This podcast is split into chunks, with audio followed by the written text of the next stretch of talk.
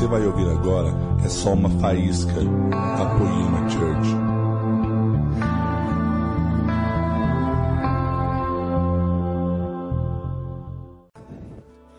E aí, tão felizes, animados, empolgados, com expectativa para essa série, para essa mensagem?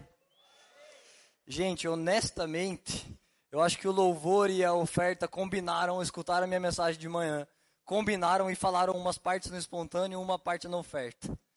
Eles disseram um monte de coisas que eu ia dizer, mas eu acho que ainda sobrou uma coisa para você. Você pode orar comigo, pôr a mão no seu coração e orar comigo? Jesus, nós te agradecemos por mais um culto, Jesus. Nós te agradecemos porque o Senhor nos convenceu dos nossos pecados e nos trouxe até essa igreja. Nós te agradecemos porque nós não merecíamos nem estar sentados aqui, mas nós estamos num país livre ouvindo a Sua palavra que tem poder de mudar o mundo. Eu peço que o Senhor venha mudar o pedaço de mundo que existe em cada um de nós, Jesus, convertendo o nosso coração a você, nos fazendo ter mais um pedaço do seu caráter, mais um pedaço da sua integridade. Que cada pessoa que está aqui possa ser uma terra fértil para essas sementes que serão lançadas através dessas palavras, Jesus. Que nenhuma objeção venha matar a semente nos corações dessas pessoas, mas que todos nós possamos sair daqui mais cheios de você do que nós entramos. Eu te peço que o Senhor me use para comunicar exatamente a sua vontade, exatamente aquilo que você quer falar para a sua igreja, e que cada ouvinte possa se tornar em breve um praticante de tudo isso que o Senhor vai falar nessa noite. Nós te agradecemos pelo privilégio de fazer parte do seu corpo, pelo privilégio de podermos contribuir com o seu reino, Jesus. Muito obrigado. Amém. Aleluia. Gente, em séries como essa e algumas outras mensagens temáticas ou anos proféticos, teve vários que eu pensava assim: Deus, não é para mim, né? Tem mais de duas mil pessoas lá na igreja, grandes tempos vão vir, mas não exatamente para mim, porque eu não estou lendo tanta Bíblia, eu não tenho um título como algumas pessoas, eu ainda não sou líder nem pastor. E grandes tempos vão vir para essas pessoas que já estão um tempo lá alinhadas. É um monte de gente, então é uma mensagem para motivar esse povo. Ai, grandes tempos vão vir. Eu já perdi algumas séries com essas objeções. Eu sou novo demais, Deus. Grandes tempos vão vir para essas pessoas mais velhas que já são maduras e entendem o Senhor e, e oram todos os dias. Eu não consigo nem ler a Bíblia, orar todos os dias. Então, várias objeções me tiravam de receber aquilo que Deus estava fazendo. E eu queria começar te dizendo que essa série é para todo mundo que está sentado aqui. E não é porque a igreja inventou um tema, mas é porque Jesus morreu para que nós vivêssemos grandes tempos. Jesus morreu a morte que nós deveríamos morrer, para que nós vivêssemos a vida que ele deveria viver. Então a nossa vida não é de plenitude e abundância só no céu, lá um dia, quando ele vier nos buscar. Mas Jesus disse para os discípulos: aquele que negar pai e mãe por causa de mim, vai receber ainda nessa terra cem vezes mais. Então existe uma vida de plenitude e abundância, para todas as pessoas que foram e são amadas por Deus. E se você está ouvindo isso, você está no mundo. Se você está no mundo, Deus te amou. Deus amou ao mundo. Então não deixa nenhuma objeção te fazer pensar, não, isso é mais para, como eles disseram, isso é para pastor. Eu pequei ontem. E amanhã, se você peca, ai, tá vendo, não era para mim grandes tempos. É mais para as pessoas bozinhas, lá as pessoas que estão 10 anos na igreja eu sou muito novo, eu sou muito velho, eu não consigo, eu sou muito pobre, eu não entendo da Bíblia, eu não tenho amigos. Nenhuma dessas objeções podem fazer essa mensagem não ser para você. Essa mensagem é para você. E você vai entender mais disso. Olha só como é para você. Antes de eu começar, eu vou só contextualizar vocês desse trecho que nós vamos ler. Quantos de vocês já ouviram aquele discurso de Martin Luther King, I Have a Dream? Faz assim se você já viu. I Have a Dream. Para quem nunca ouviu, é um discurso de Martin Luther King, que lutava pela libertação dos escravos. Então nós vamos ler um trecho desse discurso e ele disse isso no memorial de Abraham Lincoln, que era o presidente dos Estados Unidos. Então em 1862, Abraham Lincoln assinou um termo que era a libertação dos escravos.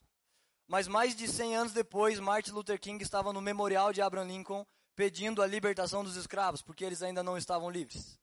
Então esse é o plano de fundo desse trecho. E ele começou esse discurso assim: Cem anos atrás, um grande americano, em cuja sombra simbólica nos encontramos hoje, assinou a proclamação da libertação. Esse decreto importantíssimo chegou como um farol de esperança para milhões de escravos que ardiam nas chamas da injustiça. Chegou como o raiar de um dia de alegria, pondo fim à longa noite de cativeiro. Mas, cem anos mais tarde, os escravos ainda não estão livres. Eu acho que alguns de vocês já notaram uma semelhança de por que nós lemos isso. Mas eu vou ler mais uma vez, presta bem atenção. Cem anos atrás, um grande americano em cuja sombra simbólica nos encontramos hoje, assinou a proclamação da libertação. Esse decreto importantíssimo chegou como um grande farol de esperança para milhões de escravos que ardiam nas chamas da injustiça. Chegou como o raiar de um dia de alegria, pondo fim à longa noite de cativeiro. Mas, cem anos mais tarde, e os escravos ainda não estão livres. É forte isso, né? Vocês sabem por que nós lemos isso? Um grande homem, há dois mil anos atrás, morreu para que os escravos fossem livres. Mas mais de dois mil anos depois, e alguns escravos ainda não estão livres. Essa vida de abundância não é pelo seu procedimento, é pela morte de Jesus. Ele morreu por todos nós. Ele não se alegra na perda do ímpio, mas muitos ímpios vão se perder. Ele não se alegra que a gente não saiba o nosso propósito de vida, mas muitas pessoas não sabem. Então ele morreu para que elas soubessem, ele morreu para que elas fossem salvas. Ele morreu para uma vida de abundância. Mas mais de dois mil anos depois, e muitos escravos ainda não estão livres. Então, essa mensagem é um convite de você só acreditar que grandes tempos vão vir, não porque você é bom, nem porque você é mau, mas porque Jesus morreu para que nós fôssemos mais que vencedores, e ele já fez isso faz mais de dois mil anos. E se você acredita, deixa eu dar uma parada para a foto ficar.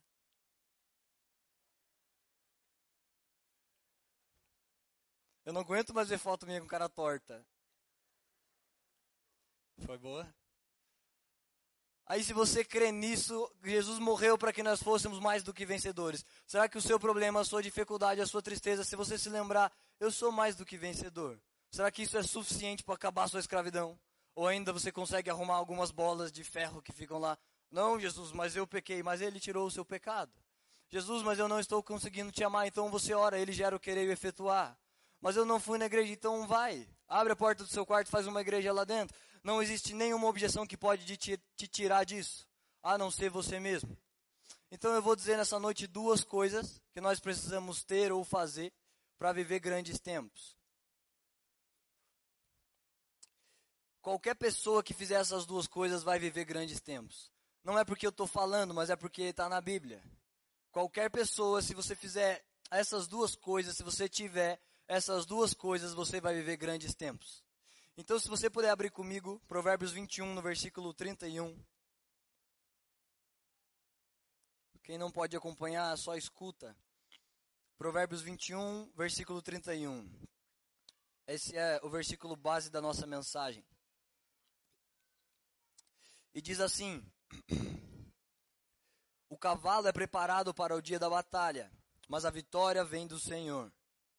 Então a primeira coisa que nós precisamos é preparar o nosso cavalo.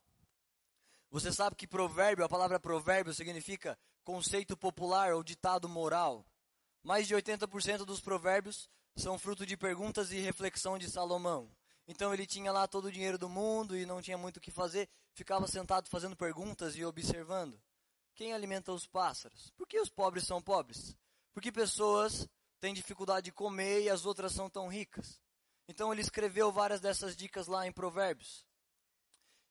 E esse ditado, isso se tornou um ditado popular para o povo daquela época, mas isso também é, se aplica para os dias de hoje, de um jeito um pouco diferente. Então nós não temos cavalos para preparar para ir para a batalha, mas o que nos leva para a batalha hoje, a nossa guerra é diária e o que nos leva para ela somos nós mesmos o nosso corpo, a nossa alma. Então esse conceito moral não serve para o nosso cavalo literal, mas serve para a gente cuidar da nossa vida. Por isso eu tenho essa pulseira, ela está escrito, vá cuidar da sua vida. Ela podia estar escrito, vá preparar o seu cavalo. Então eu nem tenho muito tempo de ficar vendo se os outros estão cuidando. Olha, não está cuidando, aí está fazendo coisa errada. Estou muito ocupado vendo os meus defeitos no espelho e cuidando da minha vida. Então existia um pregador escocês que se chamava Robert Shane. Ele morreu aos 29 anos e ele disse assim, próximo da morte dele. Ele morreu por negligência de uma péssima saúde e ele disse: Deus me deu um cavalo e uma mensagem. Eu matei o cavalo e já não posso mais entregar a mensagem. E ele estava se referindo a ele mesmo.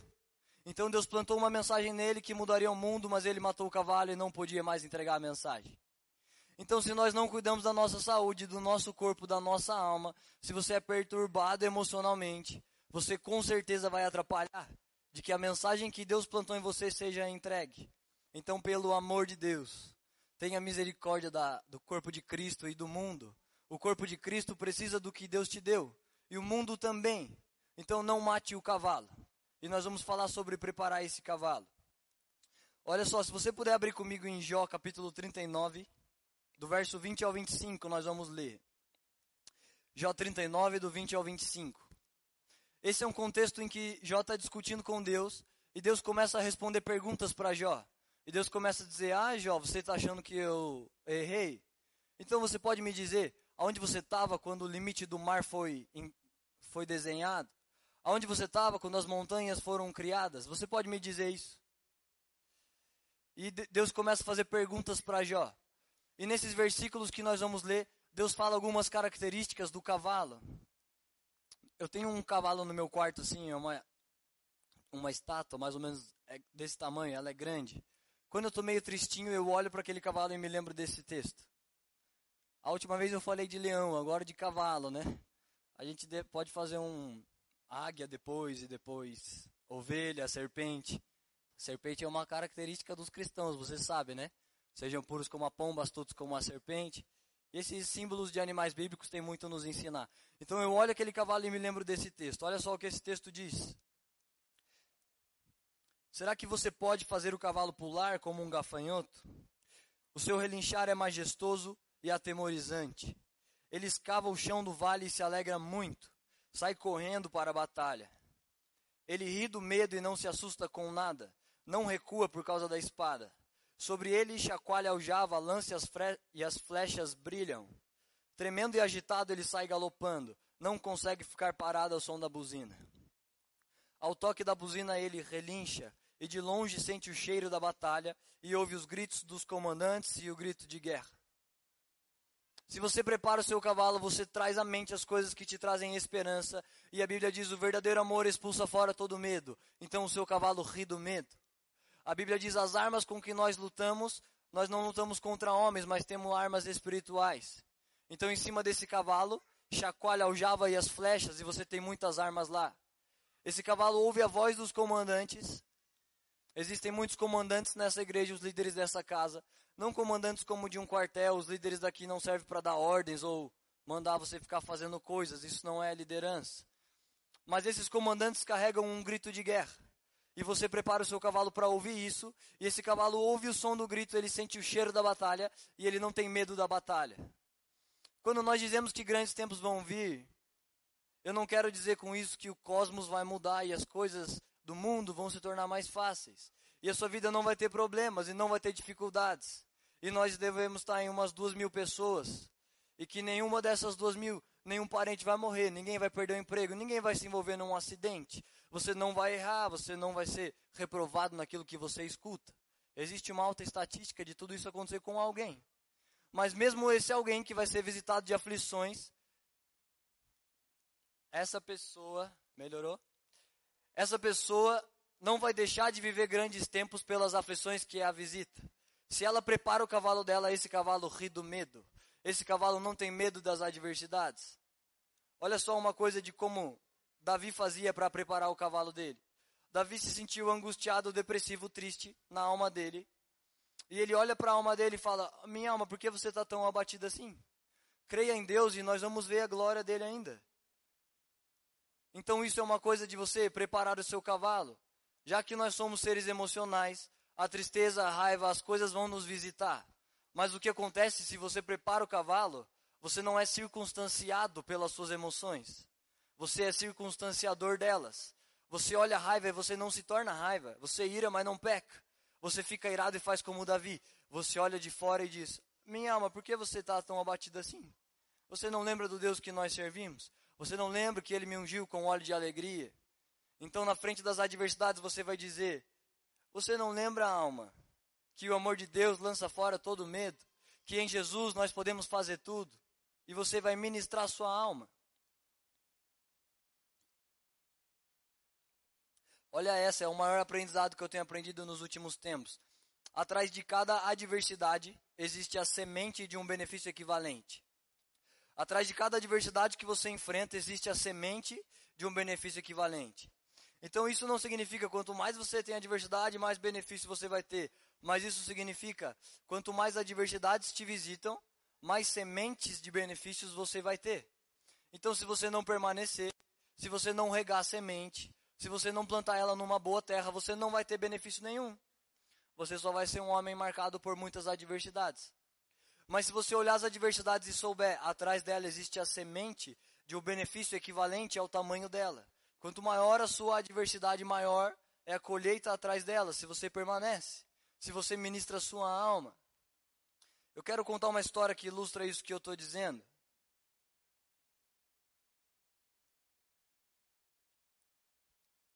Eu não estou achando essa história, mas eu sei ela, tudo bem.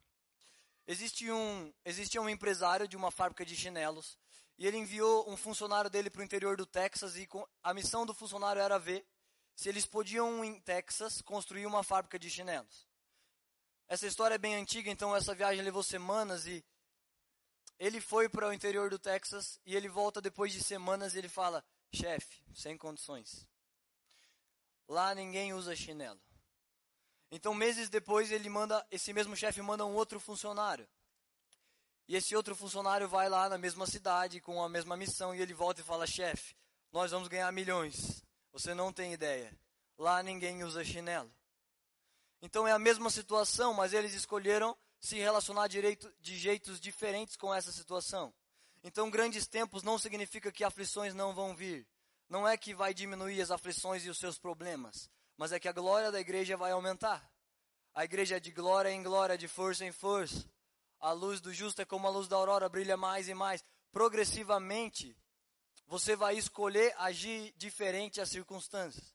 Preparar o cavalo é você ser circunstanciador e não circunstanciado. A Bíblia diz: se os seus olhos forem bons, todo o seu corpo vai ter luz. Então, se você olha, olha só, eu não ia contar essa, vou contar de graça para vocês. Eu não lembro do nome, lembrei. O cara se chama Ilia Prigogine. Ele ganhou um prêmio Nobel de Química com a seguinte descoberta. Você pode achar ele lá depois.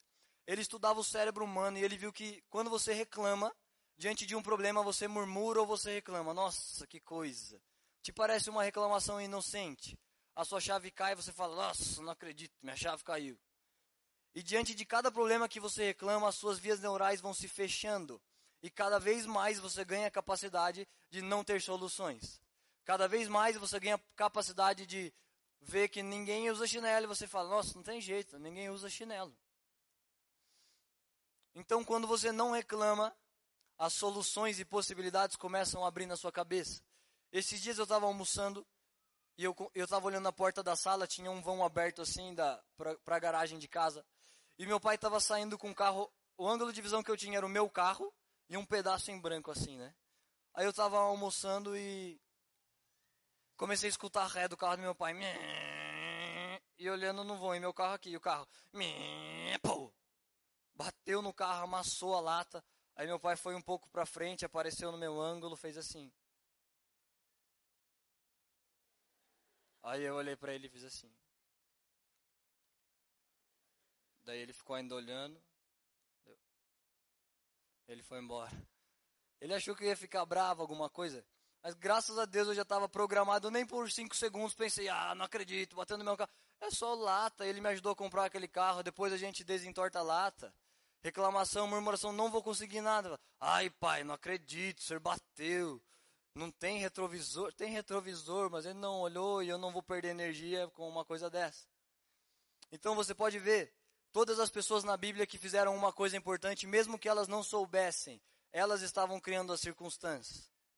Olha só, José do Egito foi vendido, vocês se lembram, porque ele foi fazer um favor para o pai. O pai disse: José, você pode ver lá, cuidar dos seus irmãos? Ele falou: Posso, pai. Não tinha carro, não tinham essas coisas. E esse poço era uma cidade de 220 quilômetros. Uma cidade chamada Siquém. Ele deve ter ido de cavalo ou camelo, mas ele andou 200 quilômetros Chegou lá na cidade e falou: Vocês viram meus irmãos? O meu pai pediu para Vê se eles estavam aqui. E a Bíblia diz que um cara respondeu: Ah, eles estavam, mas eles não estão mais. Eles estão numa cidade chamada Dotan, ficava 85 quilômetros dessa cidade. Nem de carro eu não iria.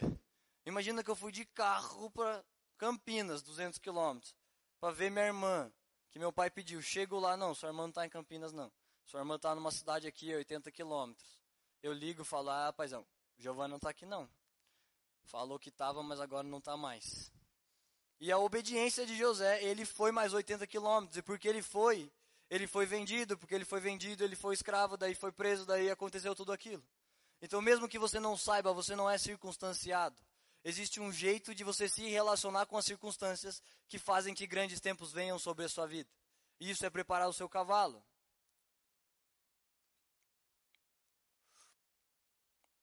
Olha só, isso aconteceu com os espias na terra prometida. Os espias foram espiar a terra e a promessa de Deus era: vocês vão para uma terra que é muito próspera e tem leite e mel. Então os espias deram uma olhada assim na terra e o cacho de uva, a terra era tão próspera que precisava de cinco homens para carregar o cacho. Então os espias foram, todos os espias eram de Israel, eram todos crentes. Então os crentes foram e eles olharam, voltavam e falavam: Nossa, sem condição. O negócio lá é tão louco, precisava de cinco homens gigantes para carregar um cacho de uva não dá para a gente entrar naquela terra, eles são muito fortes. Então, dois homens com esperança e olhos bons, dois homens com um cavalo preparado, eles foram lá e disseram: Nossa, é lá, vocês não têm ideia. Para carregar um caixa de uva da terra eram cinco homens. Então, atrás das adversidades, você escolhe se você reclama e você fica com um cérebrozinho que não vai circunstanciar nada, mas aceita o que vier. Ou se você tem olhos de luz, se seus olhos forem bons, você vai encontrar benefício atrás das adversidades. Amém? Faz sentido isso? Então, como nós preparamos o nosso cavalo? Algumas coisas que eu falei. Cuidando do corpo e da saúde. Não vá matar o seu cavalo. Não pensar, o ah, negócio é orar, ficar com Deus, ficar lá no quarto, acabou. Aí você vai matar o cavalo e não vai ter mais como entregar aquilo que você recebeu no quarto. Cuidando das nossas emoções, você não se torna a emoção que te visita. Você pode se sentir triste, mas você não é triste. Você pode se sentir com raiva, mas você não é raiva. Você faz como Davi, olha de fora e administra as emoções. Você pode ter medo daqueles gigantes. Você pode olhar para Golias e falar: Nossa, agora já era Deus. Tamanho do cara. No nosso povo não tem ninguém daquele tamanho, então, infelizmente, não vai ter o que fazer. Você olha para sua alma, expulsa o medo. Se lembra que o seu relinchar é majestoso e atemorizante. Foi o primeiro versículo que nós lemos. Você ministra sua alma, confia, enxerga atrás de Golias o reinado de Israel e você vai se sentar naquele trono. Se você tiver olhos de enxergar a semente e desenvolver ela, você vai alcançar em benefício a mesma altura da adversidade que você está enfrentando. Cuidar dos nossos olhos e da nossa língua. Paulo e Silas estavam presos na cadeia, você não vai encontrar na Bíblia nenhuma hora que eles disseram: Deus, não acredito. Vim aqui pregar as minhas costas, todos esfolados, fomos açoitados mas eles conversavam entre salmos e eles cantavam e adoravam e a reação deles atraiu os anjos de Deus para estourar as portas daquelas cadeias. Então, se você cuida dos seus olhos da maneira que você vê, se você cuida da sua língua, se você usa ela para reclamar, você vai viver comendo das suas reclamações. Porque Provérbios diz: o homem se alimenta dos frutos dos seus lábios. Provérbios diz: se você se mostra fraco no dia da sua angústia, sua força diminui. Então, se você gosta de reclamar e de ficar murmurando no dia da sua fraqueza, a sua força diminui. Mas se você se mostra forte, a sua força aumenta.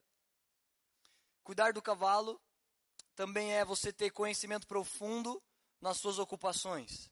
Se você é um marido, você precisa ter conhecimento profundo sobre relacionamento, sobre seu marido, sobre governar uma casa, sobre as finanças de um lar. Se você é líder de um ministério, você precisa ter conhecimento profundo sobre o ministério que você exerce. A igreja não pode ficar perecendo porque você não multiplica talentos. Então você precisa se aprofundar em todas as áreas que você está envolvido. Isso vai fazer você preparar o seu cavalo e valorizar aquilo que Deus te confiou. Deus te confiou um emprego, uma família, um carro, uma amizade. Você faz um jeito de aprofundar o seu conhecimento em todas essas coisas que você ocupa e viver com o seu cavalo pronto para a batalha. Amém? E a segunda coisa que nós precisamos, a primeira é preparar o cavalo. E a segunda que eu mais gosto, nós lemos no primeiro verso: o cavalo é preparado para a batalha, mas a vitória vem do Senhor.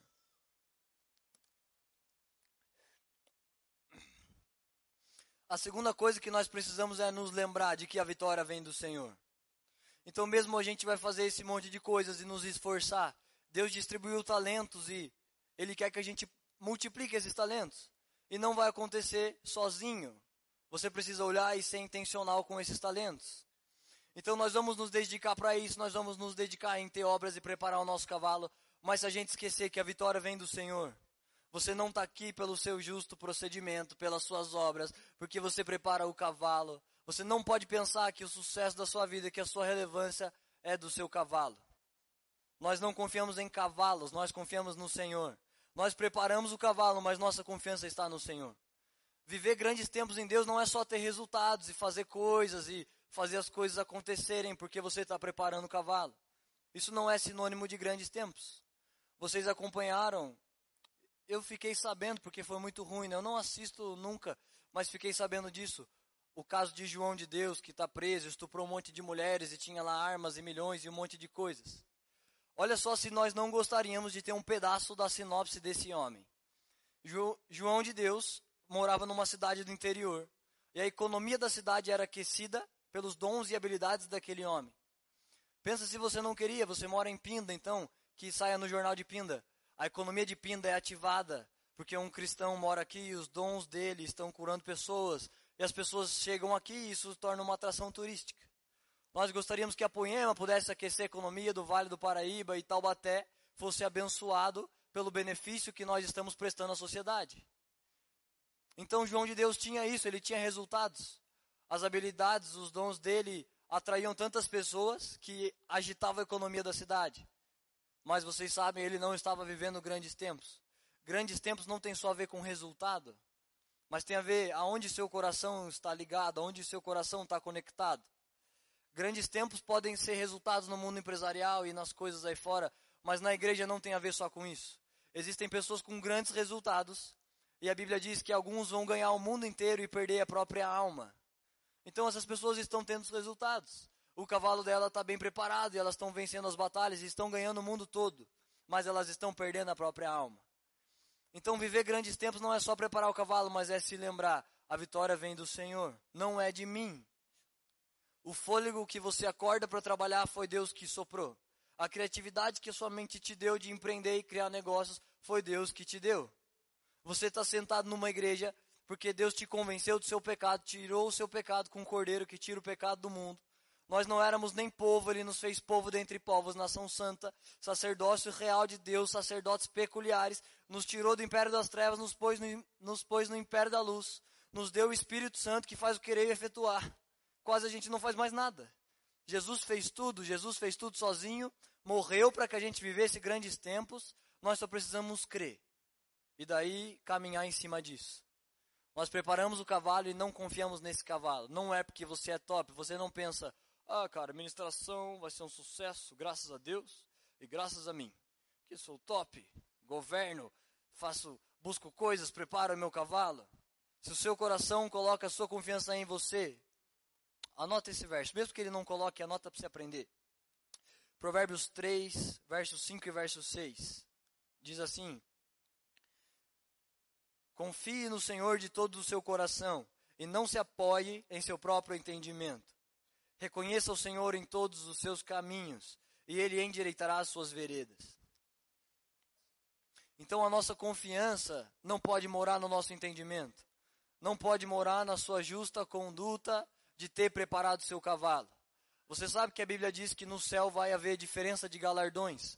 As pessoas vão ser recompensadas segundo o tanto de obras que elas fizeram. Mas mesmo essas obras que nós fizemos, Apocalipse diz que elas servem, você vai ter uma coroa de galardões. E essa coroa vai servir para você lançar os pés de Jesus, porque ele fez tudo. Ele te deu fôlego de fazer essas obras. Ele nos convence todo dia das nossas ideias, dos nossos pecados, do nosso orgulho, ciúmes, raiva, inveja, rancor, pecado. Jesus faz tudo. Então, mesmo os nossos galardões servem para ser lançados aos pés dele. Então, a nossa confiança não está no nosso próprio entendimento. Existe um homem, em algum momento da história, ele foi fundamental para a economia dos Estados Unidos. E ele tem uma frase que sempre me fez pensar muito. Ele se chama John Pierpont Morgan. Olha só a frase dele se não é forte demais. Ele diz: Todo homem tem duas razões para se fazer o que faz. Uma, a que parece boa, e a outra, a razão verdadeira.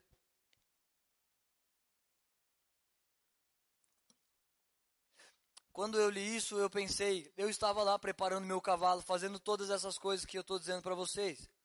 Mas eu pensei, Deus, será que a minha razão verdadeira é que eu estou preparando o cavalo? Ou será que a minha razão que parece boa é, Deus, estou preparando o cavalo, porque tem que preparar a terra e o Senhor já fez tudo por nós, então nós precisamos caminhar na palavra que já foi derramada.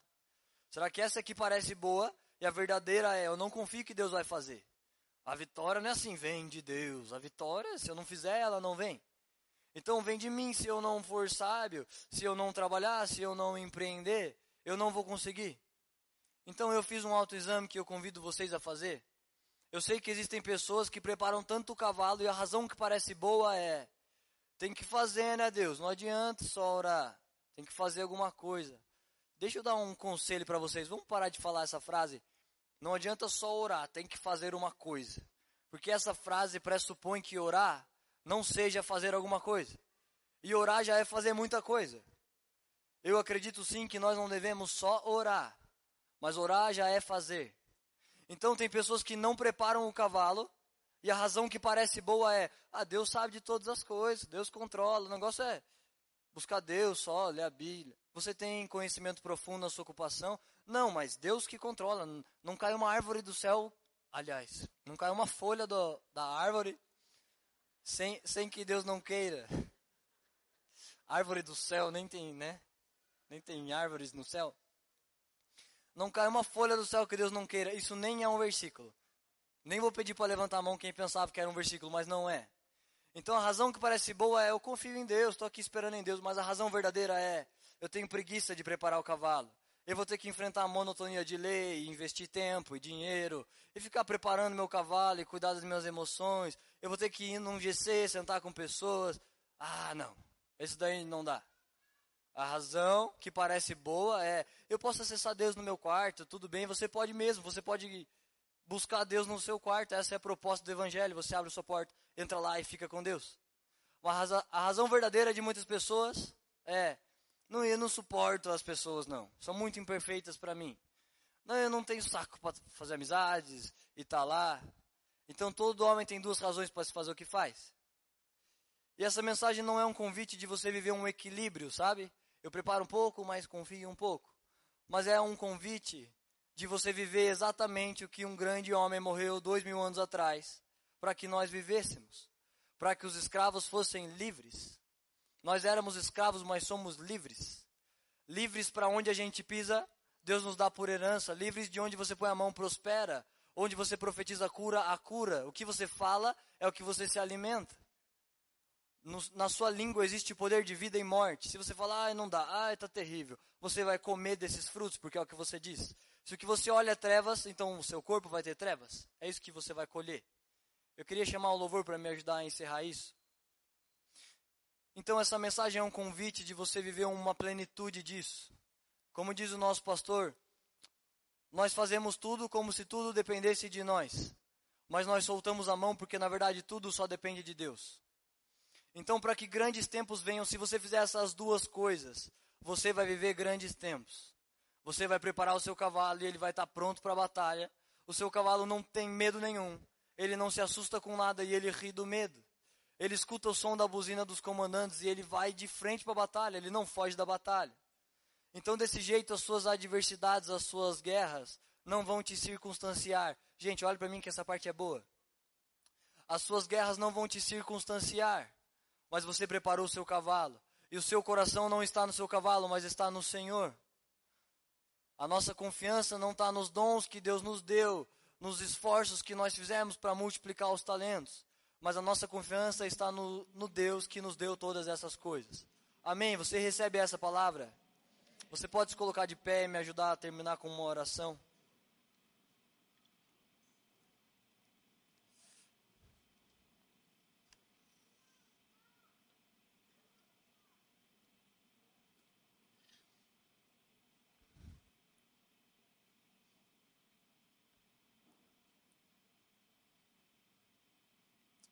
Obrigado, Jesus. Obrigado por tudo que você faz, obrigado por tudo que você é, Jesus. Obrigado porque Sua palavra é perfeita. O meu pedido é que o Senhor traduza em cada coração a prática dessa mensagem. Que essas pessoas não sejam como aquelas noivas que foram surpreendidas sem azeite. Que nós possamos preparar o nosso cavalo, que o nosso balde de azeite esteja cheio para te receber, Jesus. Que nós possamos investir nos nossos dons, caminhar sobre as palavras que nós recebemos. Que a gente possa ter conhecimento profundo no que a gente está inserido. Para que a gente possa realmente ser sal na sociedade, que as pessoas tenham vontade de nos ouvir que elas tenham vontade de andar com a gente, ser inspirado pela nossa conduta. Mas, por favor, Jesus, livra o nosso coração de nos apoiar nas nossas obras de justiça. A Sua palavra diz que as nossas obras de justiça são como trapos de imundície perto de você, Jesus. A nossa confiança não está em ter boa conduta, não está em ter obras justas, não está em ficar orando ou lendo a Bíblia. A nossa confiança está só em você, Jesus. E o que nós profetizamos com o poder de igreja que o Senhor nos deu é que cada pessoa que entrou nesse lugar, que ela não vai se atrapalhar de viver grandes tempos. Esses grandes tempos não tem só a ver com ela preparar o cavalo, mas tem a ver com que o Senhor morreu há mais de dois mil anos para que essas pessoas fossem livres, para que elas vivessem exa exatamente o que a sua Bíblia diz que elas podem viver, Jesus.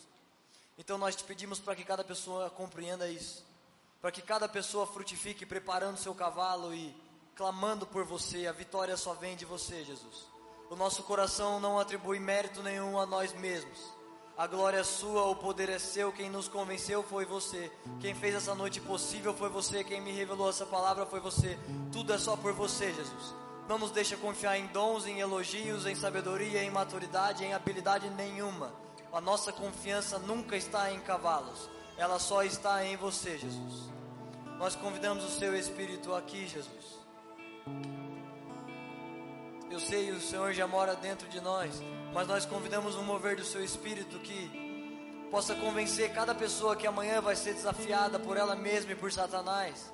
Vai ser desafiada pensando: não, você não vai conseguir, não vai ser para você, você é fraco demais, você já tentou, não serve para você, você acabou de chegar na igreja, você acabou de voltar, você estava desviado, você é muito velho, não dá mais tempo de fazer isso. Essa mensagem é para todas as pessoas que foram amadas por você, Jesus. Todas as pessoas que foram amadas por você podem viver e podem alcançar isso. E nós te agradecemos. Toda a glória é sua, Jesus. Honra, glória e poder só pertencem a você, Jesus. Toda a honra, toda a glória, nenhuma pertence a homens, elas só pertencem a você. E nós te agradecemos, Jesus. Te agradecemos e pedimos um coração como o seu, manso e humilde por favor, Jesus, toca a sua igreja. Por favor, Jesus, toca os seus ministros. Revela para pessoas aqui durante a semana, durante a vida delas, o que elas não estão fazendo e poderiam fazer para preparar o cavalo delas. E revela também aonde elas estão confiando nesse procedimento e nesse cavalo e deveriam estar confiando em você. Nos ajuda a ter esse autoexame, que a nossa razão seja verdadeira diante dos seus olhos, Jesus. Que a gente não tenha uma boa razão diante dos homens e uma verdadeira que fede às suas narinas, Jesus. Mas que a nossa razão seja íntegra diante dos homens e de Deus. Por favor, Jesus, por favor.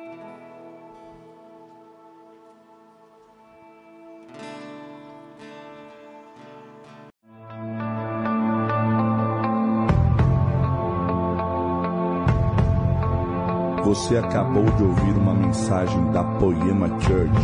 Para mais informações, acesse o nosso site poema.com.br